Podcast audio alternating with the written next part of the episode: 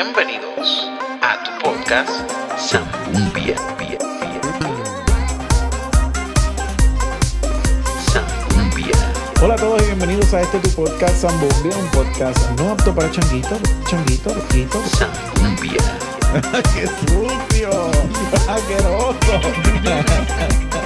Zambumbia. acompañado de, de- de otra cosa que quiso escaparse sin el consentimiento mío. y pues.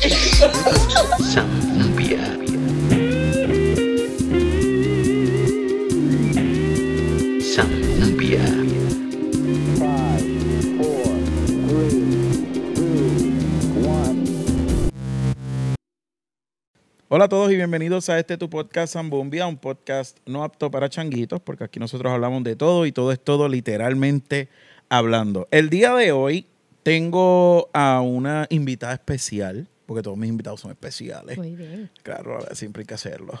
Eh, y vamos a hablar de un tema que yo honestamente no sé si, si el público esté preparado para escucharlo. Pero, como esto no es apto para changuitos, pues whatever. O sea, lo vamos a tirar sí o sí. Eh, pero primero voy a, a- a pedirles un aplauso ahí en sus casas para nuestra invitada, Janitza. Un aplauso. Gracias, público. Gracias.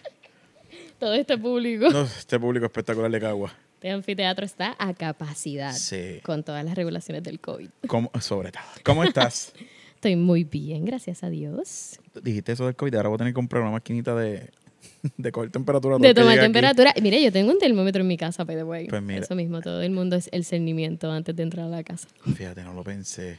Voy a tener que hacerlo, fíjate. Después Pero de de aquí no 60 estoy, episodios. estoy No, no. vacunada y ya hace tiempito so, se supone que esté inmunizada, Yo no me he vacunado, supongamos. eh, pero yo, yo, yo siempre digo que soy inmune a todas estas enfermedades. Esa puerta se va a cerrar ya mismo. Está bien rebelde. Y va a dar el cantazo. Sí. Corillo, si escuchan algo o un grito de nosotros asustándonos, ya saben lo que Es es. la puerta. Este, hablando del COVID, ¿cómo ha sido esto del COVID para ti? Ay, bueno, al principio fue bien raro. Eh, y el hecho de, yo trabajo en una tienda, so, el quedarme así como sin trabajo de, de buenas a primeras Fue fue, bien difícil, bien difícil. Esto, pero nada, sobrevivimos, llevamos la cuarentena. Dios mío. Ya llevamos Esto- un año y Sí, no, ya. dos meses, creo. Wow, sí. Ay, señor. Pero ha venido bien en ciertos aspectos. El podcast yo lo empecé a dar bien duro después de, de la pandemia. Pues mira, ah, y a mí me ayudó a ponerme in shape. Yo, será ejercicio día y noche. ¿Quieres hablar de eso antes de hablar del tema que vamos a hablar? Podemos hablar de eso. Cuéntanos, Janetza. Eh, cuéntanos tu historia. Como, decía un programa, cuéntame tu historia y te abro mi corazón. Que de hecho, yo no sé esto. O sea, yo sé porque te sigo en las redes Claro. y somos amigos, pero como que no sé el trasfondo de, de tu, de tu cambio. De mi cambio. Pues mira, para eso de enero del año pasado, yo fui yo creo que de las pocas afortunadas que a principio de... Ahí va la puerta. Ahí y se cerró la puerta, señoras y señores. Gracias, fui señor viento. Está bien, no hay problema, porque así ya no nos preocupamos por eso. Sí, ni modo. A principios del año pasado, yo fui de las pocas afortunadas que viajó antes de que entráramos en este periodo de, de cuarentena. Ajá. Y pues yo me di ese viajecito y yo ya cuando regreso del viaje, ya yo estaba, yo creo que yo estaba en mi peso máximo que yo en toda mi vida había alcanzado, que eran 200 libras. Ok. Impresionante para mí, súper impresionante, y más que yo soy bien bajita. Yo Ajá. mido, para los que no me conozcan, mido acerca de 5,1, así ¿De que verdad? sí, soy bien bajita, a pesar de 200 libras, estás como que sobrepeso, pero Sí, sí, sí. mórbido casi. Yo estoy en sobrepeso ahora mismo. Yo Sí, estoy en va al parte de- 246. Yo soy mucho más alto que tú, pero con todo eso es demasiado para mi peso. Exacto. Digo, para mi altura. para, para tu estatura, sí. Pero, pero, nada, no voy a decir, voy a empezar, porque siempre lo digo, no, cuando empiece, empecé. Pero bueno. Ajá. Exacto. No, de buenas a primera, pues mi madre, mi mamá, es como pieza clave en esto que pasó de, del cambio y de la pérdida de peso. Yo siempre me he quejado acerca de mi peso, es la realidad. La realidad es que me, siempre yo, ay, estoy gorda, estoy esto lo otro, whatever. Y la realidad es que ya mi cuerpo está pidiendo, o sea, como que ya me dolían las rodillas, trabajo muchas horas de pie. Ay, mi madre una vez, ella me dijo, después me cuenta, y es que vio una persona en un centro comercial y se impactó. Y como que él dijo, yo no quiero que que ya ni esté así nunca más, porque vi a la persona y que era bien bonita, etcétera, etcétera, pero estaba bien sobrepeso. Y eso a ella le impactó y ella de buenas a primeras consigue una nutricionista Ajá. y me dice de buenas a primeras, después de yo haberme dado ese viaje, que fue en un crucero y la gente que se ha ido de crucero sabe que uno come como centella. Yo nunca he ido a un crucero. Pues y tengo mira. miedo. Yo no me había ido de, un, a- ido de crucero acá, en este continente, porque sí, yo me había ido de un crucero en las Islas Griegas, pero no es lo mismo. Ese crucero que yo me fui fue bien raro. Esto, lo exótico eran pues las islas. Sí, Pero yo nunca me había ido a un transatlántico tan grande como el que me fui en, en enero del año pasado. So, uno come un montón porque en todo momento tú puedes ir a comer, en todo momento están los buffets. Eso es una comedera industrial. Eso es lo que todo el mundo dice. Exactamente. Pues yo estaba bien sobrepeso, entonces de buenas a primeras mi, ma- mi madre me dice esto como que, ah, vamos a ir a un nutricionista, ta, ta, ta. Y yo le dije, pues vamos a intentarlo. Yo fui con cero expectativas, porque ya yo había hecho dietas en- antes de mi vida, y yo siempre he subido y bajado de peso. Esto, yo espero que esta sea la última vez Amén. y así nos Amén. quedamos y no lo recuperemos más. Pero yo te, yo te sigo y tú, es, tú, sabes, tú estás bien pompeada. sí, estoy o sea, bien pompeada. bien Tú lo pompeada, cogiste bien ya como un estilo de Es vida. mi estilo de vida. Sí, él realmente es la clave. Por eso fue que yo, cuando empecé en la nutricionista, yo dije como que yo voy sin, en expectativa a ver qué pasa. Porque si uno va con esa presión de que tengo que adelgazar, tengo que bajar de peso, la realidad es que te va a arrochar, pero full en el proceso. Es bien... Sí. Porque es difícil, o sea, no es fácil. Por eso yo usualmente lo recalco mucho en mis redes sociales, como que, miren que es bien difícil. Como que, y no es mágico y no va a pasar de la noche a la mañana. Pero si decides ir day by day, como que Exacto. día a día, pues está cool. Pues así fue que lo, que lo tomé hasta el sol de hoy. Esto durante el periodo de cuarentena, una de mis mejores amigas, pues decide, mira, Yanni, ya estás a dieta, como que has bajado de peso, pero tienes que hacer ejercicio para que aceleres. So ella ahí como que esto sí. se empodera y empieza a hacer ejercicio conmigo y ta, ta, ta, y como que fue pieza clave. So hasta el sol de hoy he rebajado 72 libras. Muy bien. Esto, estoy en 128 libras, si no me equivoco. Así ¿Esa es la meta? No es mi meta, todavía me falta porque dentro de mi range de peso saludable yo todavía no estoy por mi estatura. Ok. So, todavía faltan como unas 15 libritas más. Ah, está esperemos bien. lograrlo, estamos ahí al lado. Bájate 70 y pico. Esto, Puedes sí, bajar exacto. 15. Lo que pasa es que después de bajar tanto, tu cuerpo lo Sí. resiente y se estanca. Sí, sí, sí. Así que pues, un poquito complicado, pero estamos en pie de lucha, en pie de gym y aquí motivando a Harvey para que, eh, eh, tú puedes. El tú episodio puedes, pasado. Tú puedes. Yo tuve a dos amigos de la infancia aquí conmigo. Y uno de ellos, Steven, eh, Steven era bien gordito cuando estaba en la escuela. Y él siempre dice, que lo dice en el podcast, dice, "Mm, tú me sacabas por el techo porque tú eras el fit, el, el blanquito de ojos claros. Y era como que El este tipo, qué lindo, ridículo. El, el nene lindo, lindín. según él, porque para mí yo nunca lo fui. Ah. La Este, belleza relativa. Exacto, la belleza relativa. Pero yo, él siempre, o sea, él decía, mano, es que yo me acordaba que tú comías tanto, pero es que yo estaba súper enérgico todo el tiempo. O sea, yo hacía mucho, yo hacía deporte, yo hacía muchas cosas y pues yo siempre, pues obviamente tenía que comer porque gastaba toda esa energía. Y, y al- yo no me acuerdo quién era que siempre me decía, papi era uno. Papi era súper flaquito cuando era chamaquito. Ujú. Y pues después echó libras por ahí para abajo. Eso pasa un montón. Él mano. me decía, Albi, Eso te va a suave con la comida que te va a explotar. En algún momento de la y ay, vida. papi, por Dios, y yo como como bestia y mira cómo yo estoy. Pues mira, a los 28 años, 246 libras. Horrible. Horrible. Pero estás a tiempo. Por lo Sí, no, menos claro. podemos empezar a caminar, Harvey. si Pero- quieres, pues estás invitado. Yo puedo llevar a otra persona al gym. Dale. Mira, no tengo excusa. Aunque sea la trotadora, aunque yo, tú me veas a mí nadándome y tú en la trotadora, Sí, no. una hora. Es que no tengo excusa. Ese amigo mío, ahora, él es fisiculturista casi. ¿Quién? Literal. El tipo está bien fuerte así. Él es entrenador Para que tú personal. veas los traumas de la niña. Me envió una. eh, Él cobra por. obviamente, entrenador personal y cobra por su Claro. servicio. Él me dijo, loco, no, tú eres mi hermano, toma. Me hizo una rutina. Aquí yo tengo una pista. Julio, mi vecino, me dice, loco, vete conmigo para el gimnasio. Yo veo a Julio Todos todos los días. Julio ha bajado mucho también. También Julio, saludos. Saludos, Julito. Saludos, vecinos. Sí, saludos al vecino. Eh, no tengo excusas. Tengo mucha gente que me... Ahora, y ahora tú. O sea, no tengo excusas. Exacto. Pero ¿sabes qué? Yo te dije que te iba a molestar, te empecé a molestar, pero pues tú pones resistencia y yo, como una, recientemente una amiga mía me, me, me etiqueta en un post en Facebook Ajá. y me dice, necesito que me vuelvas a obligar y yo ya no sé si tengo tanta fuerza. Es mucha gente. Ajá, exacto, hay mucha gente que quiere que le ayude.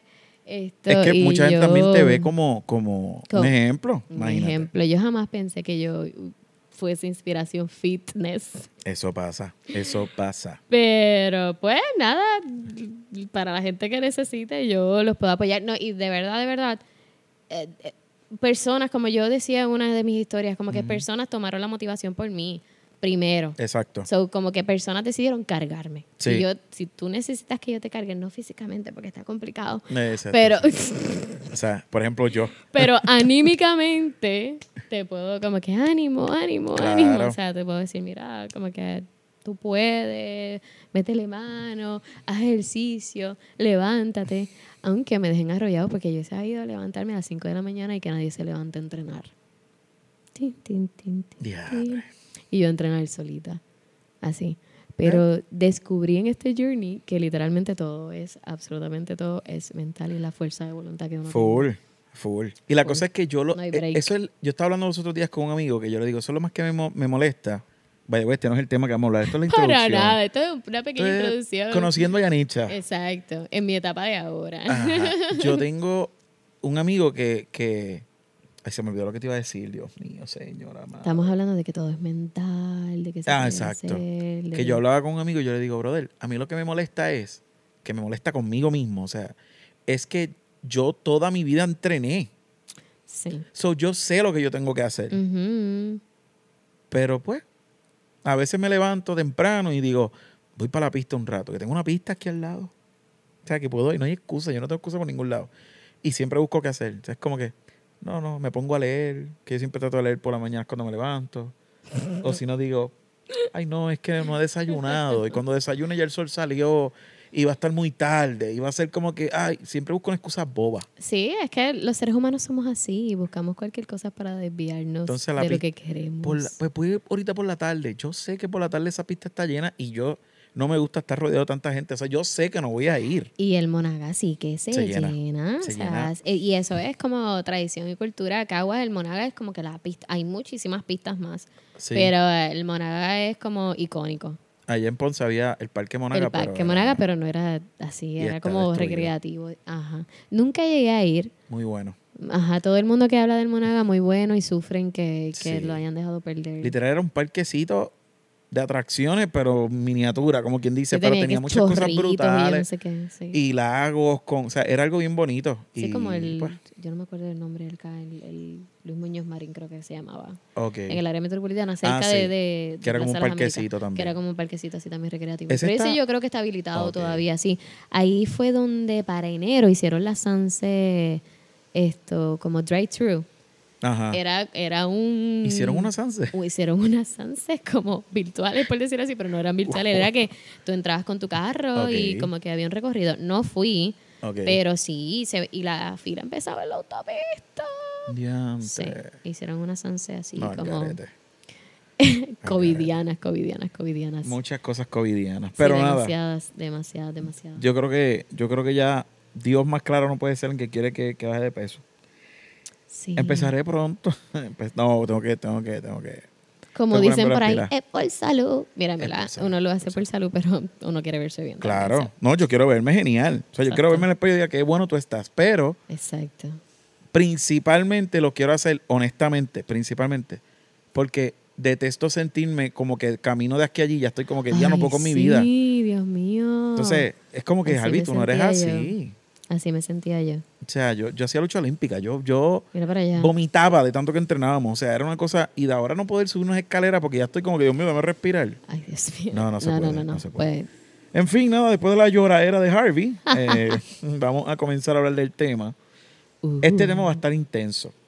Ok, espérate, hay que explicar algo primero. ujú. Ya que estamos hablando de ti. Ok. ¿Tu profesión cuál es? Porque de ahí, de, de ahí deriva el hecho de que hoy vamos a hablar de este tema. Ok. Que yo no lo hablo con cualquiera. Ok, Muy bien. explícame. ¿Quieres que te dé todo el- mi background? Sí, sí. Ok. Guíllate, este es tu ratito para guiarte por los títulos. Que va, que va, no tengo tantos.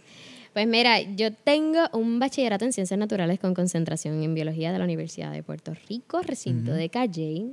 Luego de eso hago una maestría en sexualidad humana con concentración en sexopedagogía, lo que me da el título profesional de sexopedagoga slash sexóloga. ¿ok?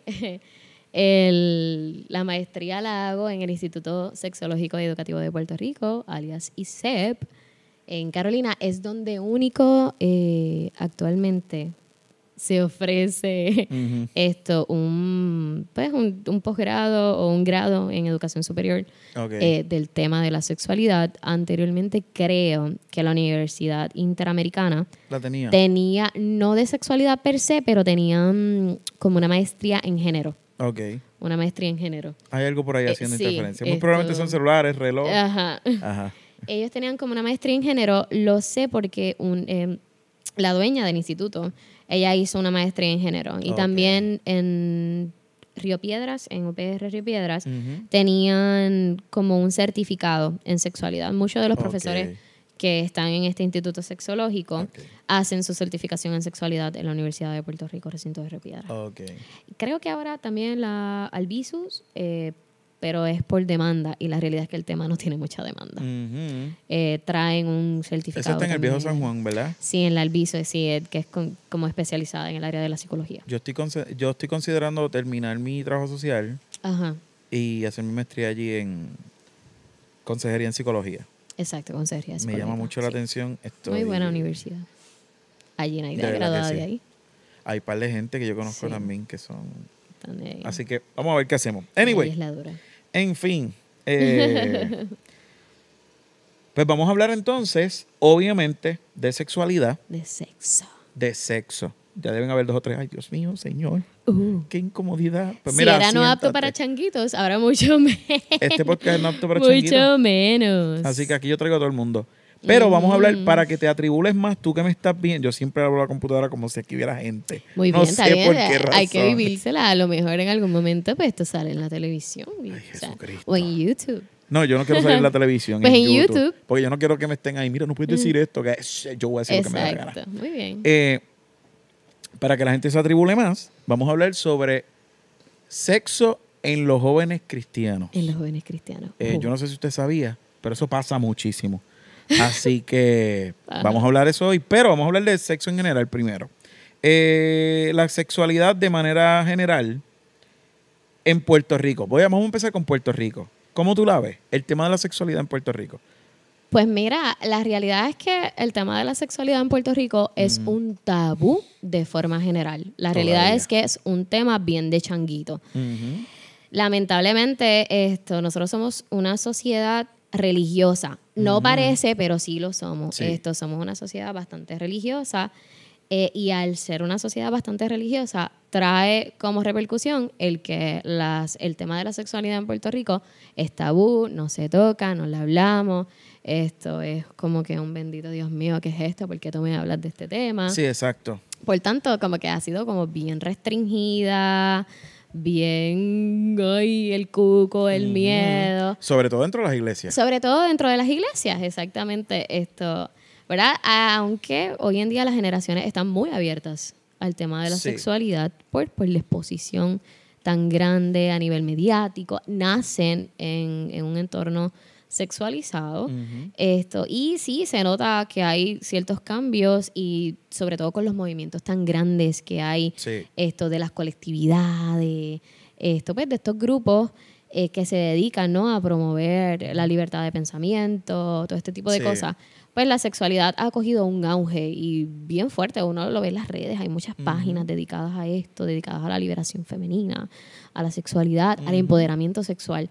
Esto, pero no deja de ser un tabú en Puerto Rico y, Sí. y sobre todo en, en las iglesias. Así que También no podemos obviar el hecho de que, y yo lo digo porque lo vi en las escuelas y porque lo viví yo personalmente, eh, si no se habla en las casas por el tabú y toda esta cuestión, eh, la pornografía hoy día, eso tú lo encuentras tan fácil. Al clic, o sea, tú tienes pornografía Ya. en la palma de tu mano. Antes no. En la no, antes, Antes no, antes estaba más complicado accesar a ella si no tenías tan- internet en tu casa, si no tenías computadora en tu casa. Exacto. Pero Pues, ahora no. a revistita limpia, Que te la prestaran. y que tú te la escondías. prestaran o un, un VHS. Diadre. Que eso lo veía el vecino de tan grande que era. Así, exactamente, un, un cassette que también yo nunca tuve la oportunidad de tener uno, pero pues por ser mujer, obviamente, pues hay Sí. sus restricciones más todavía, pero sí sé de que los muchachos se pasaban las Pasa. revistas y, la, y los cassettes. Mira, yo me acuerdo, yo voy a hacer una confesión aquí hoy. Eh, Uh. La primera vez que yo vi una película pornográfica, estaba en la escuela intermedia. Wow. Y fue accidentalmente. Ujú. Había un muchacho, que no, obviamente no voy a decir nombres aquí, eh, y me acuerdo como hoy, estamos frente al comedor escolar. Nunca se me olvida eso. Estábamos en la fila del comedor escolar. Y viene este muchacho con un iPod para esos Wow. tiempos, que era nuevo. Y él decía, no, ahora los iPod tú le puedes poner video. Y yo, Pero era un ¿qué? iPod de ese blanco así, como clic, clic, clic. Que- y era como grande y tú podías poner videos y fotos, sí, de Touch. ese mismo que... O el que era así como con las el- rueditas. Ah, exacto, la ruedita. Era más que mitad de pantalla. Ajá. Lo demás era el control. El, el El primero, video. el primero. Pero él me dice, se le puede meter video. Y yo acá como que embuste. A eso se le puede poner video. O sea, pa- para ese tiempo para mí eso era... Ajá. Wow, me siento bien viejo. Ahora mismo, señor. Sí, estamos Anyway, viejitos, pero sí, pues está bien. estamos- pero estamos- somos dichosos porque crecimos dentro de la tecnología y ¿Qué dentro qué? del boom de y la del tecnología. cambio. O sea, Y- Exactamente. para mis tiempos cuando yo me criaba no había nada de esto. Y de momento hay de todo lo que tú te puedes imaginar. Y yo me acuerdo que ese muchacho me dice, mira, chequéate este. Y me pone un video y cuando yo lo veo, era pornografía. Full.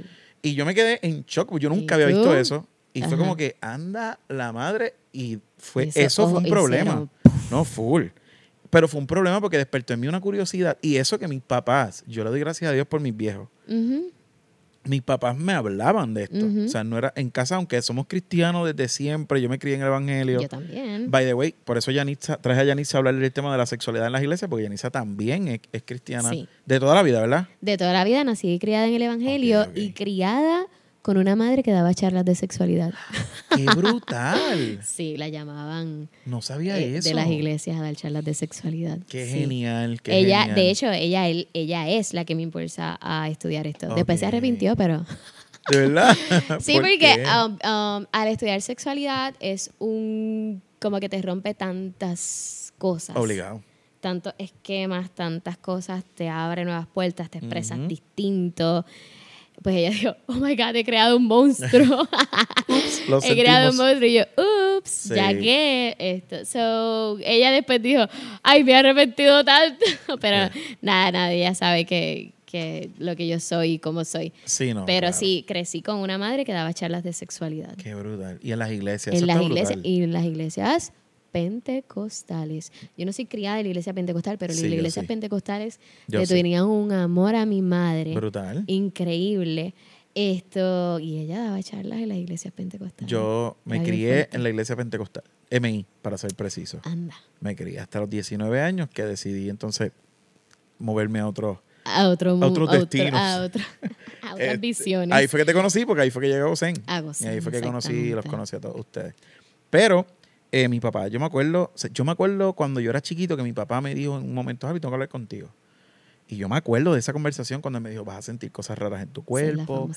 Ajá. Pero yo conozco muchas familias que me decían, eh, amistades que me decían, yo no sé qué es esto. Y yo en mi mente, pero ¿por qué? Tema, voy a mencionar yo algo. no siento nada. O algo así. Voy a hablar algo tan básico como esto. En mi casa yo me crié, todas son mujeres. So, Yo me crié con mujeres, literal, cuatro hermanas, una madre, de todas las mujeres que llegan a la vida, primas, este, tías, amigas, lo que sea. So, para mí es tan normal los temas de mujeres. Sabías más de menstruación que de Full, eyaculación. full. O sea, había un amigo que me decía, ¿pero qué le pasa a ella? Y yo, loco, está en sus días, normal. está". Exactamente, Y él, ¿pero qué, qué es eso? Y yo, ¿cómo tú no vas a saber lo que es eso, centella? Pero después yo dije, espérate, es que yo vine de un hogar que me criaron así. O sea, yo fui un agraciado, yo lo veo así. Pero, pero mi papá, por ejemplo, y papi, mala mía, te estoy tirando al medio aquí. Mi papá no, no sabía bien del tema hasta que se casó con mami. Se casaron bien jóvenes, de hecho, pero Por eso mismo, por el desconocimiento y el- la El no tabú. educación, el tabú y el... Mi papá. algo to- totalmente normal, Mi ¿no? papá, a gente lo miraba raro porque papi iba así cargado con toalla sanitaria. Y ¿Y? había gente que lo miraba raro. Sí. Ya no, porque ya es algo un poquito más. Pero para cuando papi se casó con mami, que fue hace. Que Cumplieron 30 años de casado Ujú. hace unos días. Felicidades, papi y mami. Este, Wow. o sea, literalmente, papi iba y papi decía: Yo no entiendo. O sea, hay gente que me está mirando raro, en serio. y papi tan chilling. Pues yo me crié de esa manera. Para mí es todo tan normal. Y me alegro, me alegro, me alegro Sí. porque hoy en día todavía hay, hay hombres que no consideran este proceso normal y que ven la menstruación como que, oh my God, Mira. y como algo asqueroso y... Sí, no, y co- como que le complicado. pasa a esta que se controle, que es como que, mira. Exacto. Cuando es algo que la verdad es que sí tú lo puedes controlar, obviamente, porque Ujú. somos seres, esto que lo podemos procesar, razonar y actuar, ¿no? Eh, eh, coherentemente. Pero hay unas hormonas que tú no las controlas. Pues tú no Claro. dices como que, hormona, no te, no te descontroles hoy, como que mantente en unos niveles adecuados para yo no estar emotional, no sentirme así. No- la realidad es que tú no lo controlas. Es un proceso completamente biológico del cuerpo. Sí, pero me alegro por, porque te criaste. Yo me crié así, para mí es como que es súper normal. Para mí los anormales son los que no saben lo que... Digo, discúlpeme, no son anormales. Pero pues no son normales. No, Anyway. No, no, no lo son. No que, y no queremos que lo sean. Queremos que, que aprendan de esto y que, Claro. Y que sepan que, que la menstruación es un proceso natural. Normal. Igual la eyaculación también. Exacto. Aunque lo estoy poniendo, son dos cosas completamente distintas, pero sí son procesos naturales Sí. y biológicos completamente naturales. Pues mi papá conmigo se sentó. Conmigo se sentó y me lo dijo. Yo era chiquito. Yo tenía como mi, no me acuerdo, 8 o 9 años. Y él me estaba diciendo, vas a sentir unas cosas raras. En ese momento, obviamente, no las entendí. Pero eh, siempre he tenido, hasta el día de hoy, siempre he tenido la, la ¿cómo te digo? La, la comodidad, si lo podemos decir así, de hablar con mis papás, con mi papá y con mi mamá. O sea, con los dos yo hablo Ujú. temas de sexualidad como si nada. Qué bueno. So, yo no tengo excusa. Yo, los desastres que he cometido en mi vida, los he hecho, pero no ha sido por falta de consejo. pues qué bueno. No ha Qué sido por falta de consejo. Muy bien. Por lo menos ha No, sido full. pues porque te ha dado la gana. Por cabezón, que O sea, después digo, a uno le da la gana. O sea, obvio, Harvey, que no podías hacer estas cosas. Pero así es la vida. Pero sí, ¿no? Pero yo tuve esa virtud, pero hay mucha gente que no las tiene. Sobre todo Definitivo. en Y- hogares cristianos no se habla. De hecho, la mayoría de la población cristiana no tiene esa virtud. Y no los culpo porque, pues, somos criados así, con este, con este velo de que la sexualidad es pecaminosa Sí, exacto. y solamente es reproductiva. Y eso ha hecho que precisamente, pues, nosotros esto, pues, crezcamos de esta forma Ujú. sin querer indagar más o queriendo indagar más y por eso cometiendo eh, tantos Sí. errores y tantos mistakes en el proceso. Ujú. Esto, pero eso es sumamente triste, ¿no? Que, que ocurra, pero para eso estamos aquí. De hecho, ese es como, como mi gol y en estos momentos, ¿no? Cuando yo, cuando yo accedo a, a estudiar sexualidad humana, yo siempre lo vi como que yo quiero poner esto al servicio de, de la iglesia, al servicio de, de personas que necesiten educarse al respecto, porque hay mucho desconocimiento. Hay mucho desconocimiento en el área de la sexualidad, empezando porque no saben ni lo que es sexo, ni lo que es sexualidad, ni lo que es género. O sea, no saben eso. No saben. Si yo te pregunto a ti, ¿qué es sexo? ¿Qué tú me dirías, Harvey? Ay, no me pongas en eso. No, porque puede que yo tenga una, una buena contestación, pero a lo mejor no, no me. Tú, No, dime tú pero- que tú eres la profesional. Pero, pero a tu mente, cuando, cuando te dicen la palabra sexo, ¿qué tú piensas? En una relación sexual, ¿no? En, Sí, un acto, sí. en un acto coital, o sea, un Ajá. acto donde hay una penetración envuelta, etcétera, etcétera. Pues si supieras que sexo no es eso. Es mucho más. Obviamente yo lo sé, ¿entiendes? Todo estamos haciendo para poner me da, ejemplos. Me da mucha gracia porque nosotros pensamos que sexo es una relación donde hay, y la realidad es que lo util- utilizamos mucho para, para definir esto, una relación sexual, pero la, realidad- la realidad es que sexo es distinto. El sexo, el sexo es algo biológico, es cuando ocurre la unión entre un espermatozoide y un óvulo Ok. y, se, y a ese, ¿verdad? Cigoto, a ese embrión, se le adjudica si es XX o XY, o sea, si va a ser macho o hembra. hembra. Eso es el sexo, sexo biológico. Yo lo sé. Cuando, por po- empezando por cosas ¿verdad? tan básicas, cuando tú llegas aquí a estudiar sexualidad, te dicen esto y tú como que, Dios mío, toda la vida he pensado, aunque yo sé lo que es un sexo biológico, pero mucha gente toda la vida ha pensado que sexo es sostener una relación sexual. Ujú. Y la realidad no, es que una relación sexual está envuelta en lo que es nuestra sexualidad y el sexo está envuelto en lo que es nuestra sexualidad. So, es mucho más abarcador de lo que nosotros pensamos. No es tan básico que como la gente no piensa. es tan básico como la gente Sí, piensa. sí, sí, sí. No es meter y sacar nada Literal. más. Así que eso Literal. también es lo, mucho, lo que pensamos. Y hay tantas formas de vivir nuestra sexualidad que no es solamente meter y sacar. Literal. Así que sí, Wow. sí. Ya, en Ajá. esto- ya podemos terminar aquí, aprendimos un montón de cosas. Y yo, estamos bien en el tiempo, nosotros hemos No, hablado full. aquí. Llevamos 28 minutos, Ah, todavía no, tenemos un montón de bien, tiempo. está bien, está no, y que tengo un montón de temas. O sea, este fue Está el bien. primer punto. No, yo quiero, y no, y te quiero leer la definición de sexualidad para Por que favor. vean que esto es mucho más abarcador. Yo aproveché que tenía estas cositas de, Ella vino preparada. de, de una charlita que, que dimos hace poco. Y te voy a leer la definición de sexualidad según la Organización Mundial de la Salud, que Ok. esa, la Organización Mundial de la Salud. La da máxima autoridad. La máxima autoridad y últimamente tiene más. Ya todo el mundo sabe quién es la Organización Mundial de la Salud, porque con Sí. esto del COVID, Sí. antes nadie sabía, pero ahora todo el mundo sabe. Exacto. Y todo el mundo espera lo que ellos digan. So, la Organización Mundial de la Salud para el 2016 decide definir el concepto sexualidad. ¿ok? Y dice, la sexualidad es un aspecto central, corillo, central del ser humano, presente a lo largo de su vida, que abarca el sexo, las identidades y los papeles de género, el erotismo, el placer, la intimidad, la reproducción y la orientación sexual. Se vivencia y se expresa a través de pensamientos, fantasías, deseos, creencias, actitudes, valores, conductas, prácticas, me quedo sin aire casi, papeles y relaciones interpersonales. La sexualidad, ¿ok? Puede incluir todas estas dimensiones. No obstante, no todas ellas se vivencian, ¿ok? O se expresan siempre. La sexualidad está influida por la interacción de factores biológicos, psicológicos, sociales, económicos, políticos, culturales, éticos, legales, históricos, religiosos y espirituales. Anda. Así que si tú piensas que algo no influye en tu sexualidad, estás equivocado, porque absolutamente Todo. todo, todo, todo, todo, todo, como tú te crías, que- dónde tú vives, lo que tú estudias, cómo tú te expresas, absolutamente todo va a tener una importancia en tu formación sexual. So, Wow. la sexualidad es bien abarcadora y siempre pensamos literal como yo soy bien abierta, ¿qué es meter y sacar? Sí, y sí. la realidad es que no, la realidad es que tu sexualidad se expresa distinta acorde, ¿verdad? Al género que tú decidiste ser o el género que te incluyan. En, ¿verdad? Que te, que te criaron con ese género, porque eso es otra cosa. Mucha gente no sabe que el género es algo social, es un, ¿verdad? Es un esquema social. Sí. Esto es, pues, está el género femenino, el género Ujú. masculino, o los que no se, ad- ad- ¿verdad? Que eligen tener Sí, sí. algún, algún tipo de, de género. Así que la sexualidad es bien abarcadora, bien abarcadora y no podemos olvidar de que la sexualidad es un aspecto central del ser humano. Sí. Porque el- los seres humanos tenemos un montón de dimensiones. Nosotros tenemos una dimensión social, una dimensión cultural, una, o sea, nosotros somos eh, seres espirituales. Sí. Esto, nosotros, qué sé yo, tenemos un área económica. O sea, tenemos diversas, diversas eh, factores y diversas dimensiones que nos forman a nosotros como un ser humano integral. Nosotros somos un ser humano integral que se compone, se compone de muchas cosas. Y una de esas cosas que, que nos forma a nosotros es la sexualidad. Mm. Por tanto, mi gente, nosotros no podemos separar la sexualidad del ser humano.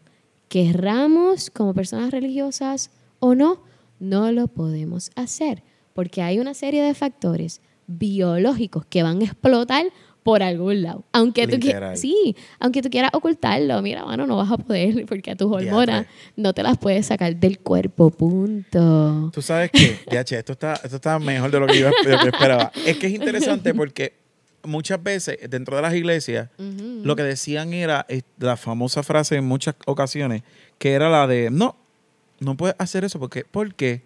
Pues porque es pecado. y ya. Y es como que, no, yo necesito más información que esa.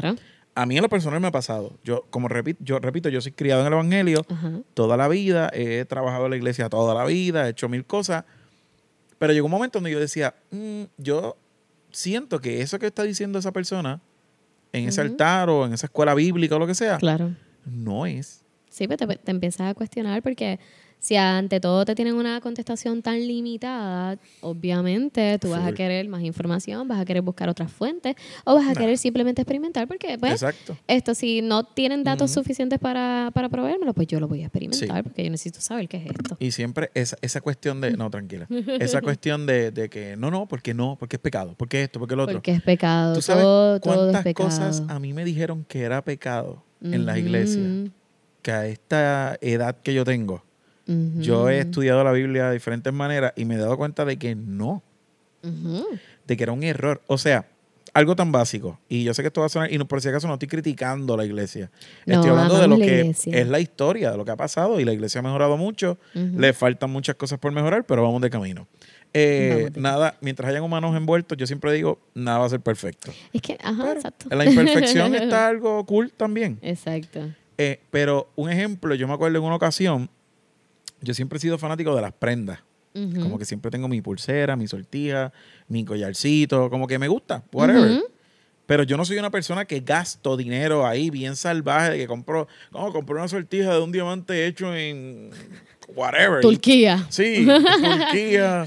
y me costó 12 mil dólares. Eso nunca va a pasar conmigo. O sea, nada que ver. Pero yo recuerdo a esta señora que, que yo quiero un montón. Pero en ese momento llevan de mí y me dice, yo tenía como 10, 15, 16 años más o menos. Y ella me dice, mira, ¿y ese collar? Y yo como que, normal, un collar. Ah, tú sabes que eso es pecado, ¿verdad? Y yo le dije, Me tengo que no, no, full. Yo me le quedé mirando y yo, yo no puedo creer que esta señora me esté diciendo Ah. esto. Y yo le dije, ¿dónde lo dice? Yo soy una persona que, los que me conocen bien close, saben que yo me gusta hablar de todos los temas. Pero si para tú convencerme, tú necesitas traerme buenos argumentos. Si no, yo te voy a escuchar, la vamos a pasar bien, pero no necesariamente voy a estar de acuerdo contigo. Exacto. Y yo le digo a la persona, ¿dónde dice eso? Ay, lo dice en tal versículo. Y yo, "Ah, mira, me viene con versículo, ya empezó bien. Vamos a buscarlo. Ahora vamos a ver el contexto histórico de ese versículo. Exacto. Cuando yo le dije a ella, no, eso fue una orden al pueblo de Israel en ese momento, Exacto. por tal y tal razón, porque eso lo dice par de capítulos antes, que yo supongo que usted los leyó, y esto y lo otro y lo otro. Y ella me hizo, Eh, pues, ok, eh, y se fue. voy a orar Y por ti. desde ahí, de, ah, sí, seguramente, para que el Señor aclare tu mente. Y ella con las rodillas mondadas, bendito orando. Debe estar orando hasta el día de hoy, porque yo sigo usando mi collarcito y estamos chéveres. Pero fue, fue, desde ese día yo dije, ah, espérate, hay demasiada gente que es como tú dices, se limitan a decir, no, es pecado. Y en el sexo pasa demasiado. Es demasiado, es demasiado. Y ciertamente Dios creó el sexo para que lo tuviéramos. O sea, hablando del sexo en un contexto de una relación sexual, esto, el sexo es para disfrutárselo. El sexo, ¿verdad? Eh, yo, de hecho, sigo a una persona que es española y a mí me encanta porque ella es psicóloga, es sexóloga. Y ella dice eso, que quiere- ella quiere volver a traer el buen sexo, bueno, o traerlo, porque pues no sabemos cuán bueno, cuán no- no sea, Ajá. a la iglesia, porque realmente la sexualidad es para disfrutártela. Obviamente sabemos que hay unos parámetros, Sí, esto, claro. un reglamento, ¿no? Esto, para que nos dejemos llevar, pero yo pienso que ese reglamento... Y me he sentado mucho a discutir esto, sobre todo con Aginaida, que pues, es mi mejor amiga. Saludos, Ayi, te amo. Mm. Hola, Angie. Es doctor en psicología. Yeah. Esto, que este tipo de reglamento, mano, no es para mortificarte. Yo pienso que es para protegerte. O sea, Sí. para protegerte y no para protegerte en el sentido de que te vayas a enfermar o algo así, porque esa es otra. Como que no tengas relaciones sexuales porque te vas a enfermar. Sí, sí. Vas, vas a contraer una infección de transmisión sexual. Son, no, pero para protegerte, esto, para tener un cuidado contigo en el sentido de que pues no te expongas tanto en estos momentos. Ujú, Esto, exacto. pero tampoco, eh, ¿verdad? Juzgo en, en cuestión de, de aquellas personas que han, que han decidido ¿no? Eh, tomar esto, porque pues volvemos a lo mismo, es la sexualidad es un aspecto central del ser humano que no, pues, no lo podemos, muchas veces no lo podemos evitar. ¿ok? Va a pasar sí o sí. Va a pasar, Corillo, va a pasar. Y, Y aclárame tú si es verdad o no. Yo aquí dándome la patada de que yo supuestamente sé algo.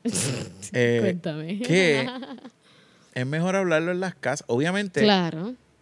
tienes que informarte. No es como que le vas a hablar, a hablar a tu hijo una loquera. Ah, ah, exacto. eso Tienes es que, bien tienes que sentarte, hacer la asignación de buscar información, ve a profesionales que sepan, bla, bla, bla, bla. Pero después trata tú de hablarlo con tus hijos, porque Sí. es que afuera El los problema disparates que hay. es, el sí, el problema es que dentro de la casa hay disparates también. Sí, por eso. Porque estamos en una sociedad que estamos, los padres que no saben están educando hijos. Y si tú no sabes como papá tú no te informas, tú no te instruyes como papá, pues tú lo que vas a hacer, entonces vas a, a transmitir todo ese desconocimiento Sí. a tu hijo. Que es lo mismo que va a encontrar afuera, Y- prácticamente. exacto. La realidad es que no, como que no hay mucho afuera que adentro. Entonces es desconocimiento tras desconocimiento, tras desconocimiento, tras desconocimiento. Como que no puedes tener una relación sexual porque es pecado. Esto, no puedes tener una relación sexual porque vas a preñar a alguien. No puedes tener, como que, no, no puedes tener una erección. Mira, tuviste una erección, tuviste un Sí. sueño mojado, lo que le llaman el sueño mojado. Oh my God, que cómo es posible. Esto, tu, tu hijo, tu hija de 5 o 4 años se está tocando. Ah, esto, ay, eso está mal. Sabe show. para allá. Taque, taque. Ujú.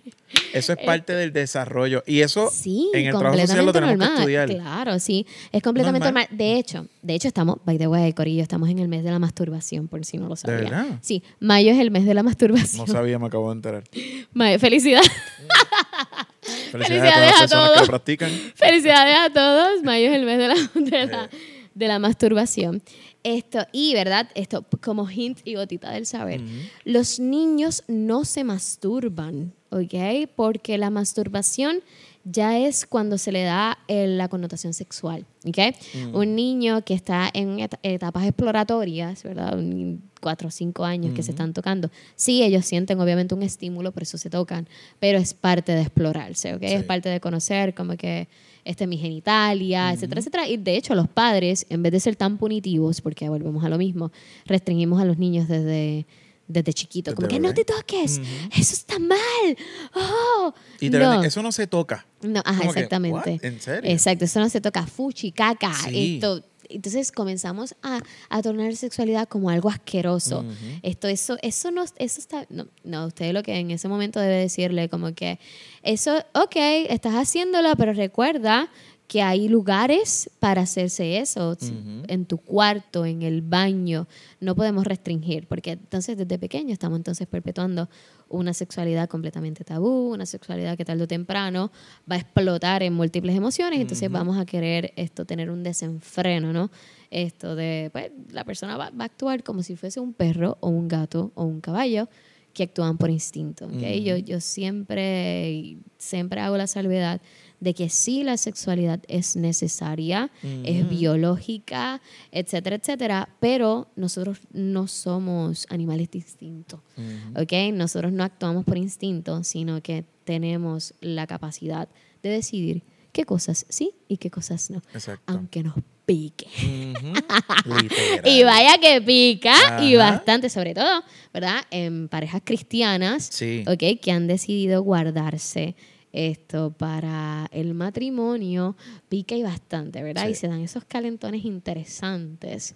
Y, ¿verdad? Eso es otra cosa que, que hay que hablar, ¿verdad? Porque hasta qué punto vas a llegar virgen al matrimonio de verdad, haciendo qué cosas, porque la virginidad es un concepto muy, muy amplio. Sí. Ok, Hay, hay, hay personas que se dedican a, a penetrarse, por ejemplo, a través del ano y dicen, no, yo soy virgen porque yo no he tenido ninguna penetración En serio, vaginal. así. Sí, claro, claro, no, yo, yo soy 100% virgen, nada más me han penetrado por el ano. Es como que, ¿what? Ajá, exactamente. Mira, no eres virgen. Yo, la- yo creo que la pureza sexual es mucho más abarcadora que esa, es, es mucho más amplia. De hecho, puros sexualmente yo creo que son demasiado pocos. Sí que pueden Sí. llegar tal vez virgen a matrimonio de no haber sostenido una relación pene eh, eh, vagina, esto, de- pero complicado. Que Sí. vaya mucho más allá, porque siempre las personas se masturban, esto, ¿verdad? También es co- es conocido como autoerotismo, las personas se masturban, las personas tienen relaciones sexuales eh, orales esto, y anales, y eso se da dentro de la iglesia, Sí. 100%. Sí. O sea, ¿Qué se siem- da? Yo, eh, el grupo que se dedica realmente a separarse esto para una etapa matrimonial realmente es minúsculo. Sí. Eh, yo diría que como un 20% y le estoy dando mucho. ¿De verdad? Sí, realmente no, eh, eh, me estoy inventando unos por ciento. Sí, no, pero eh, lo Porque, tú pero crees más o estaría menos. súper cool para estudiarlo. De hecho, mi tesis es basada, mi tesina, ¿verdad? De, ma- de maestría son actitudes sexuales en jóvenes que asisten a iglesias cristianas Ok. en Puerto Rico. Y la realidad es que los Ajá. resultados de mi tesis es bien distinto a lo que se pensaba. Como que muchos teóricos abundan en que sí nosotros eh, tenemos una estrechez de mente en cuestión al tema de la sexualidad, pero la realidad es que los jóvenes muestran, ¿verdad? en mi estudio. Claro, hay que ser un poquito más abarcador porque está un poquito restringido de población, pero en mis estudios los jóvenes presentan buenas actitudes eh, sexuales en, en cuanto a apertura, en cuanto a Hablarlo. a hablarlo, a sostener relaciones sexuales dentro, ¿verdad? Esto de la iglesia. Así que sí, la sexualidad se, se da dentro de la iglesia, porque mire, mi gente, para sorpresa de muchos, o usted sí es changuito o changuita, como dice Harvey, Ajá. esto, las personas que van a la iglesia son personas, son seres humanos. Claro. Sienten y padecen, ¿ok? Sienten y padecen, tienen orgasmos, tienen erecciones, eyaculan, esto, se le paran los pelos, se calientan, ¿ok? Es que, es que se nos olvida ese hecho Sí. tan básico. Porque pues, creemos, mira, los otros días Ajá. una persona me preguntaba, mira, es que tú me tienes cara ni que ni de deseo sexual eh, puedes tener. Y yo, ¿qué cómo? ¿Cómo fue? Y yo, ¿qué cómo? ¿Verdad? Estas son cosas bien Ajá. privadas, pero sí, una persona me hace ese tipo de preguntas y yo le digo, tú sabes que yo soy, yo soy 100% humana. Por si no lo sabes, no soy extraterrestre, ¿ok? No soy extraterrestre.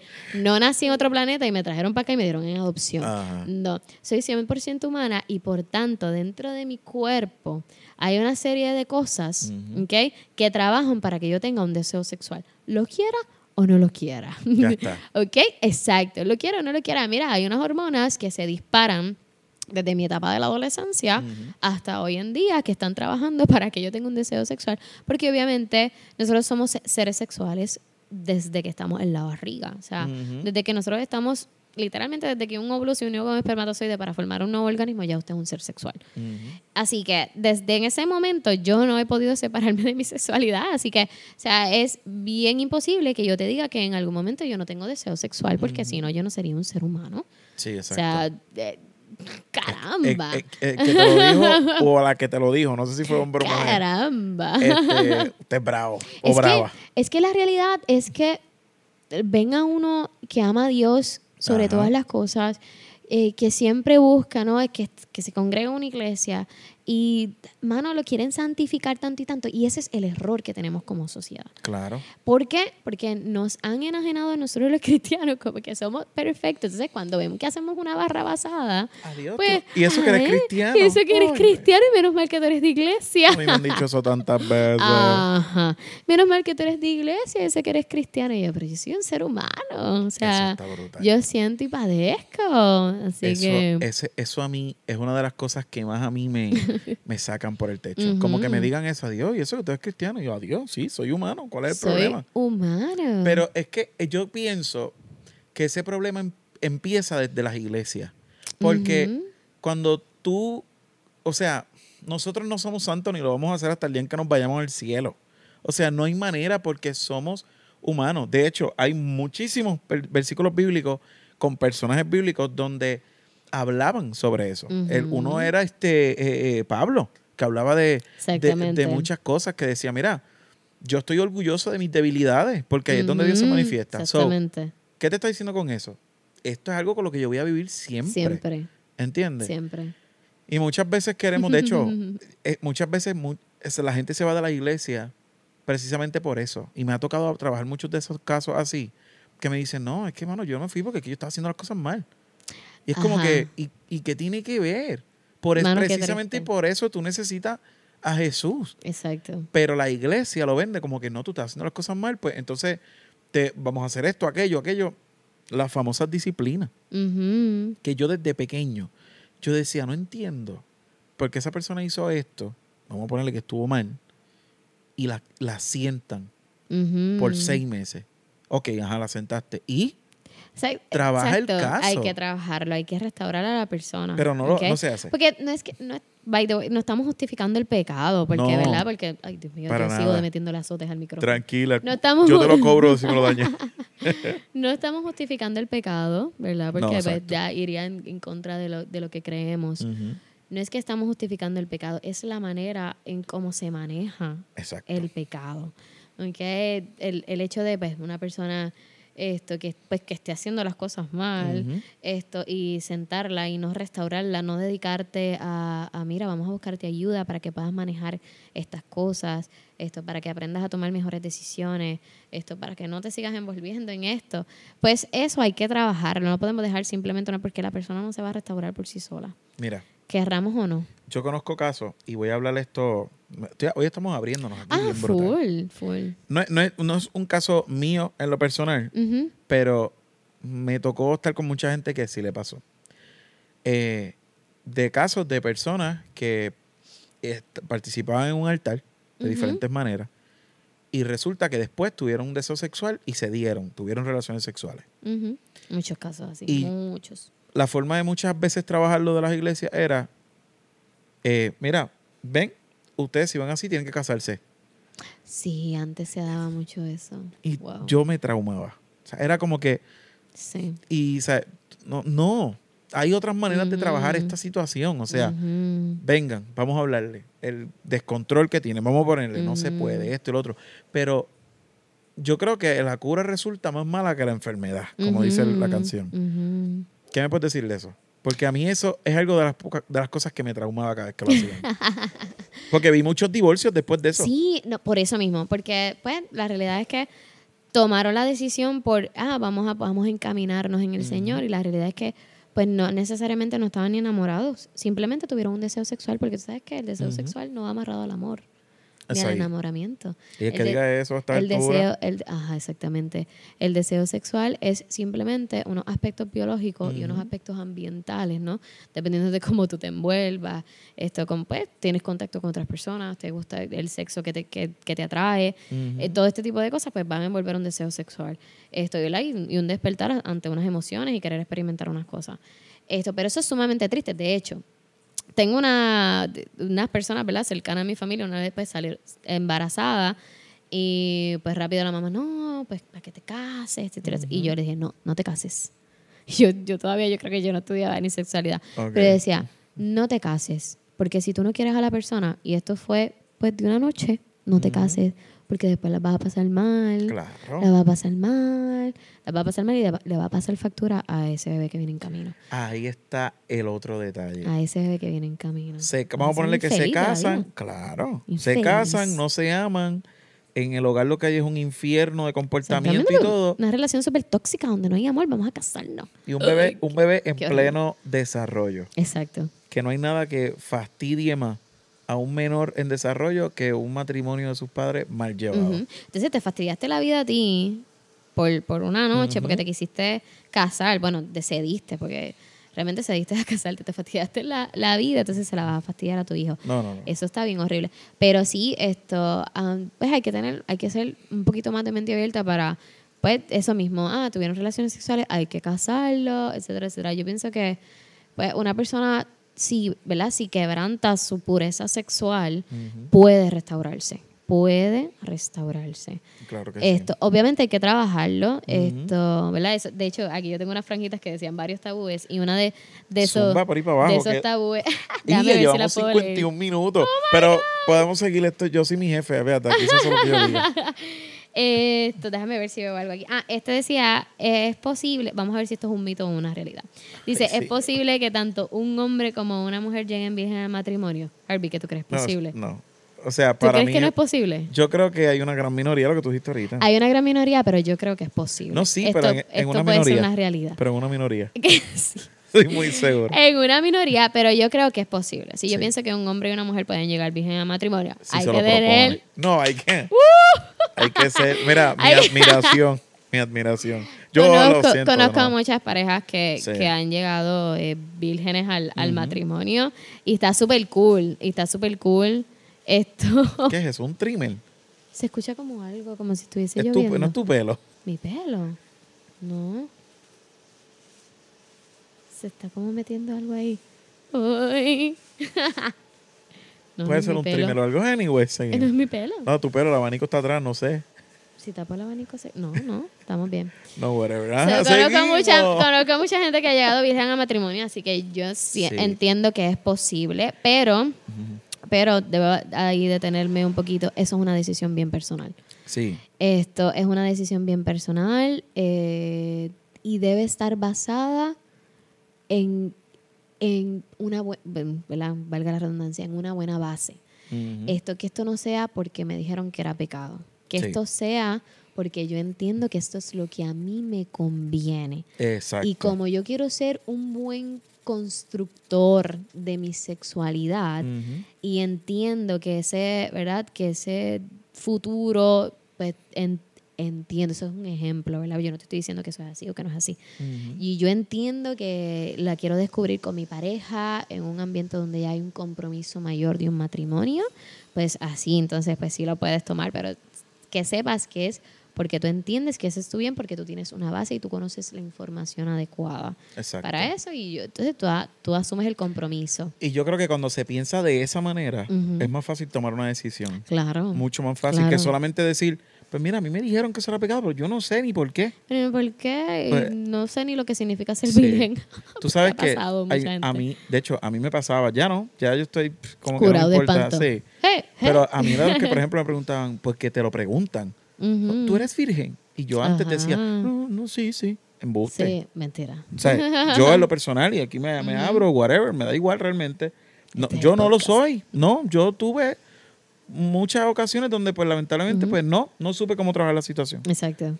Pero ya estoy en una etapa donde yo reconozco que no debí en muchas ocasiones, la mayoría de las ocasiones, pero es porque ahora entiendo la situación. Entiendes. Pero en aquel momento, no. Como no lo entendía, aunque me lo habían hablado, porque repito, yo excusas no tengo. O sea, yo, mi excusa es que pues lo hice, punto, ya está. Pero, o sea, era bien difícil y era, era por, ese, por ese mismo aspecto de que era un tabú. O sea, hasta, Ujú. hasta reconocer algo a mí se me hacía difícil. Hasta ese Ujú. nivel. Ya no. O sea, ya yo llevo un par de años que, whatever. Hablo las Y de cosas hecho, ya. la mayoría de los, de los muchachos, aunque hoy en día estén en la iglesia, la mayoría no son vírgenes, sobre todo los hombres. A la mujer, como se le ha restringido tanto, Sí. en ese aspecto se le hace más fácil guardarse. Porque ha- le han brindado una cultura tanto de miedo y tanto de, "Ah, si pierdes tu virginidad, te vas a quemar Sí. en las pailas, pero mira, quemadita, quemadita. Sí, o sea, no, no. eh, Lo, tuyo es lo peor y es sumamente triste. No, esto, miren esto. eh, mira, precisamente eso, uno, uno de los tabúes que me, que me salió. Esto, esto sí es un tabú. Dice, la virginidad es un regalo de la mujer hacia el hombre. Mire, ¿En serio? hay gente que piensa eso. Hay gente que piensa que, que la virginidad es un regalo que, que una mujer le debe dar al hombre. Y todo parte de la premisa de que la mujer es la que tiene que ser virgen. Al hombre se le perdona que no Qué lo mal. sea. Mano, está cañón. Qué mal, de verdad. Está cañón. Socialmente nosotros, y sobre todo la mujer en la iglesia, tenemos un peso bien grande esto de, de llevar esa pur- pureza y castidad hasta el matrimonio. Es bien grande porque partimos del, del hecho de que el hombre tiene más deseo sexual que la mujer. ¿Y sabías que no es cierto? No hay nada. algo, no, eso no lo voy a decir. No quiero Dilo, meter- dilo, no, dilo, no, no, no, no, no, Quiero no. que lo digas, No, no, que, quiero que he sido testigo de que eso no me... Muy bien, de hecho, anatómicamente hablando, Ajá. ok, anatómicamente hablando, quiero que sepan que las mujeres tenemos más lugares para el placer que el, el hombre. hombre. Sí, en el sentido de que, ok, nosotros tenemos más inervación, ok, es que me estoy yendo muy técnico, más, lo, ok, el, el sistema dilo. nervioso, El más nervios, más no, nervios, vamos a, vamos, a, vamos a ponerlo así. Ajá. Esto, tenemos más lugares donde hay más nervios que el, ¿verdad? es para procurar el placer. Por ejemplo, en el área del clítoris, el área del clítoris tiene más inervaciones, ner- más inervaciones nerviosas. Oh my God. Sí, Dios. Esto, más, más nervios esto, que, el, que, que el glande está más inervado. Cuando se utiliza la palabra inervación es para, para decir que hay más nervios, como que hay Ujú. muchos nervios en ese lugar, para tratarlo más aquí, más, Sí, sí, sí. más poquito más callecita.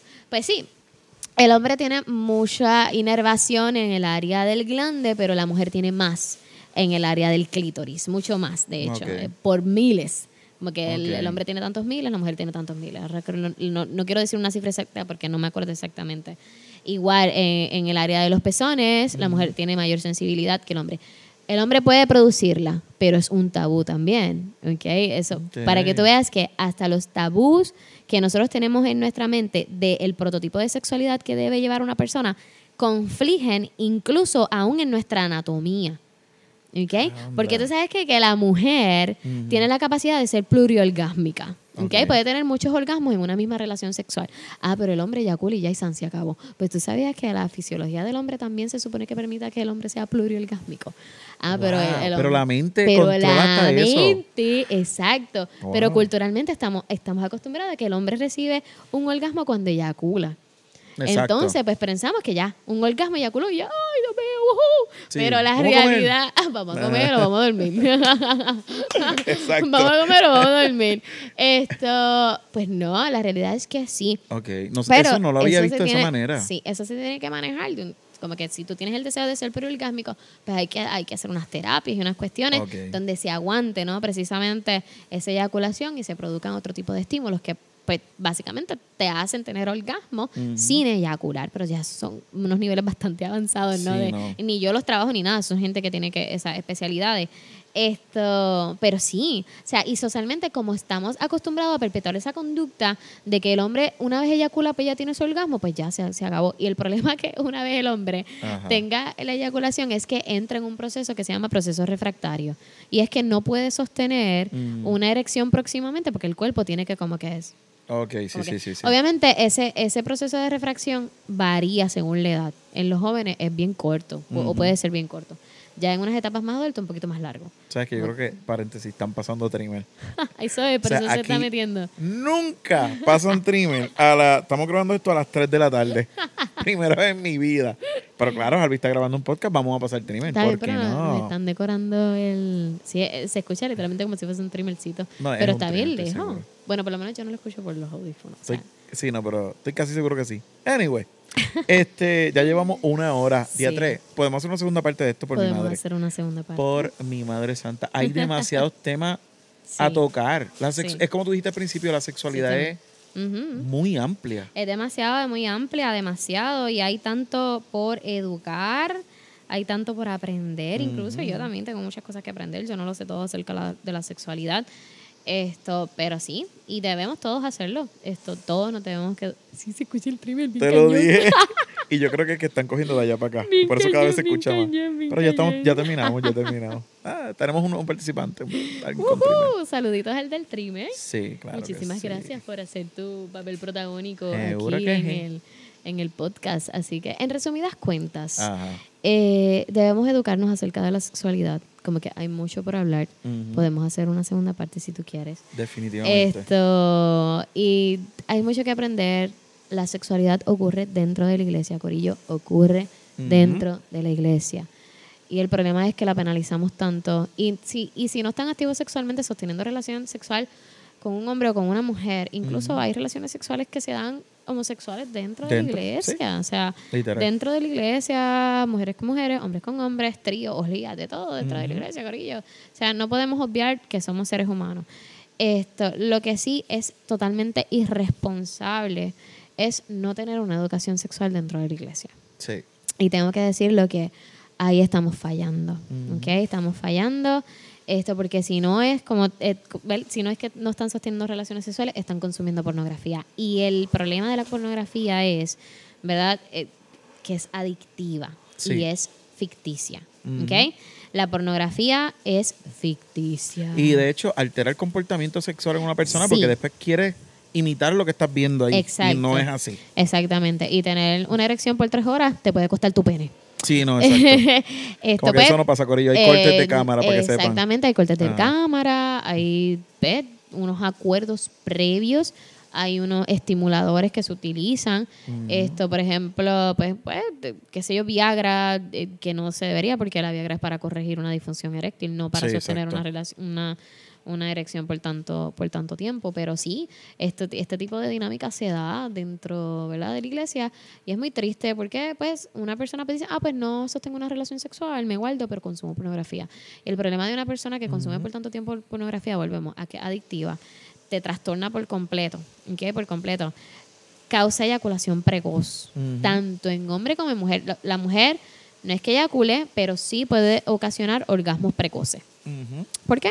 Pues porque pues, está viendo ahí, se está masturbando, está utilizando la pornografía para masturbarse. Entonces, mm, muchas veces eso ocasiona que a lo mejor tú estás con tu pareja y quieres sostener una relación sexual con tu pareja y no te excitas. ¿Por qué? Porque necesitas tu estímulo principal, que es la pornografía. Pero esos Wow. son ya unos temas bien... Tenemos que, para, para el próximo, te vas a com- comprométete conmigo aquí ahora mismo. Está bien, que- me comprometo con tu público Ok. de Zambumbia. hay que hablar de la pornografía. Sí, que yo creo que eso, eso una hora Uh, hay que abarcarla. By y far.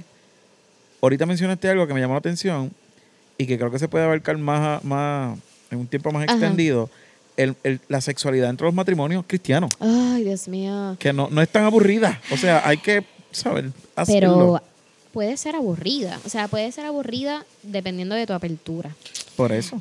Porque pensamos, nuevamente, si vamos a unos matrimonios que ah, son nacidos y criados en la iglesia, pues el misionero y, y, y pues, y se acabó. Y ya. Ave María, ¿por qué? Sí, eso es como comerse un arroz blanco Yo pelado. quería saber que uno de mi, de mi, de mi, de mi, ¿verdad? Que está en mi to-do es tener una charla con matrimonios, pero que me permitan presentarles de todo. De todo. Hay que hacerlo. Instrumentos. Hay que hacerlo. Juguete, ¿verdad? Debo hacer, porque no es lo mismo un juguete que un instrumento. So, me encantaría posiciones sexuales, me fascinaría, porque sé que la monotonía sexual dentro de los matrimonios cristianos se da Sí. se da, se da y se da. Entonces también me gustaría como prepararlos para el matrimonio también. Como que, mira, te vas a encontrar con esto. Y si son vírgenes, más todavía. Como que, mira, de buenas a primeras, esto va a estar cañón y va a ser horrible. Sí. No tiene que ser horrible, pero lo más probable lo sea. Sí, que es que tenemos que estar mejor, educa- mejor, mejor educados. Sí, definitivamente. Pero, por el momento, esta va a ser la plataforma para educar. Ay, sí. Sexo no apto para changuitos. Yo espero, diadre, sí. Ah, le voy a cambiarle el eslogan los días que tú estés. voy a hacer Exacto. así. Bienvenidos a Sexo no apto para Yo- changuitos. ahí está. Mira, lo que vamos a hacer es eso. Vamos a hablar de esos temas. Ojalá que de aquí a allá, que yo espero que sea pronto, eh, ya podamos estar en video. Que ese es el proyecto. Queremos ya traer Zambumbi a YouTube. Ok. Pero pues no es tan fácil como la gente se cree. No, Así que estamos trabajando Crear poco a poco. Sí. Crear contenido, comprar los materiales para que el contenido sea bueno. Es mucho trabajo. Es mucho trabajo. Pero ya, ya prontito estamos trabajando con eso. Eh, porque sería genial que pudieras traer los instrumentos y todo que sea. Ah, que la gente pueda ver, no solamente Full, escuchar. full. Sería genial. So- Tienes que ver la cara de mi madre cuando entra a mi cuarto y de momento abre una bolsa y hay un, hay un dildo. Mamá, hay- lo siento, trabajo en esto. Eh, pues, y ya, he creado un monstruo. Pero hay que hacerlo. Así que ya sabemos, la próxima la próxima vez tenemos muchos temas que hablar. Eh, es. ¿Cuáles son tus redes sociales para que la gente te busque? Uh, Antes- pues, mira, antes de que el trimmer no nos deje mío, hablar. tengo varias redes sociales, ¿verdad? Porque Tú ahora, todas. Bueno, pues está la mía personal, Ujú. eh, Yanitza20 en Instagram, en Facebook como Yanitza García Báez. Eh, también tengo un Instagram dedicado a la sexualidad que está en pañales, estoy empezando. Porque anteriormente yo creaba contenido para una página de, de una amiga que se llama Segnosis. Esto también la pueden seguir, sigan a todas mis amistades, ellos, nosotras somos Sigan a todo el bien- mundo. bien unidas, porque, ah, by the way, la mayoría de la sexualidad la estudiamos mujeres. Y nosotros hemos hecho una sororidad bien grande. Son bien pocos los hombres que se atreven a esto. Para que tú Verdad, veas, porque se, la- se cree que la saben todas y no saben No sabe, Corillo, no sabemos nada. No saben O sea, nada. Entonces, nada. Se topan con mujeres empoderadas y olvídate. Uy, Nada. Hay que estar dispuestos a, mira, enséñame, mamá, porque no sé nada. Enséñame, enséñame. Mm. La realidad es que no saben. Bueno, No, eh, no sabemos. Sexoteca PR en Instagram, Sexoteca PR en Instagram y también Love Sundays 365, que eso ya es una página Yeah. de, de fotos, Estás de on moda. fire en esa página. Estoy on fire en esa página. Le he dedicado más tiempo. Ha Eso sido bueno. también como terapéutico para mí. Eh, De hecho, principalmente pues la abrí para eso, para terapeut, para terapia para mí, para sentirme más empoderada, para este proceso ¿no? de, de adelgazar, etcétera, etcétera, pues Sí, se diera y registrarlo a través de fotos. Aparte de que me encanta la moda, siempre me ha gustado, así que mucha gente quería saber de mis outfits, de mi Ahí ropa. están. Y pues ahí están Love Sundays Yo tengo que aprender a vestir. 365. Te damos tips y hints si quieres. Soy el peor. O sea, lo mío es vístete de negro y ya. Síguelo con tu vida. A mí me encanta mucho el negro, así que no Yo te siempre juzgo. estoy vestido de negro. No te juzgo. De hecho, De hecho, ahora mismo estoy vestido de negro. de hoy yo igual, casi. tengo una camisa gris, Ajá. estos pantalones negros, así que. Así que me pueden seguir a través de todas mis plataformas digitales. Ahí está. No hay excusa. Dio No tres. Es más, dio como cuatro o cinco. No hay, no hay excusa. Eh, gracias, un millón. No, gracias a ti, Harvey, por invitarme y por insistirme tanto. Yo sé Es que, que mi este agenda, no, hay que hablarlo. Mi agenda es un poquito apretada porque tengo varios trabajos, etcétera, etcétera, pero sacamos el tiempo. Aquí está. Y esto se va a repetir un par de veces más. Eh, espero que sí. Eh, a mí ya saben, me buscan en todas las plataformas como Harvey Bryan, en Facebook, en Instagram y en YouTube. Eh, por favor, vayan y denle cariño a YouTube. Harvey Bryan Music. Eh, vamos, estamos subiendo un par de videitos ahí cantando. ¿Verdad, eh? Haciendo que cantamos. este, así que nada, gracias Yanitza, gracias a todos los Gracias que estuvieron aquí. Eh, y será hasta la próxima. Chao. Bienvenidos a tu podcast Zambumbia. Bia, bia, Zambumbia. Hola a todos y bienvenidos a este tu podcast Zambumbia, un podcast no apto para changuitos, changuitos, loquitos. Zambumbia. ¡Qué sucio! ¡Asqueroso! Acompañado de, de- otra cosa que quiso escaparse sin el consentimiento mío. y pues.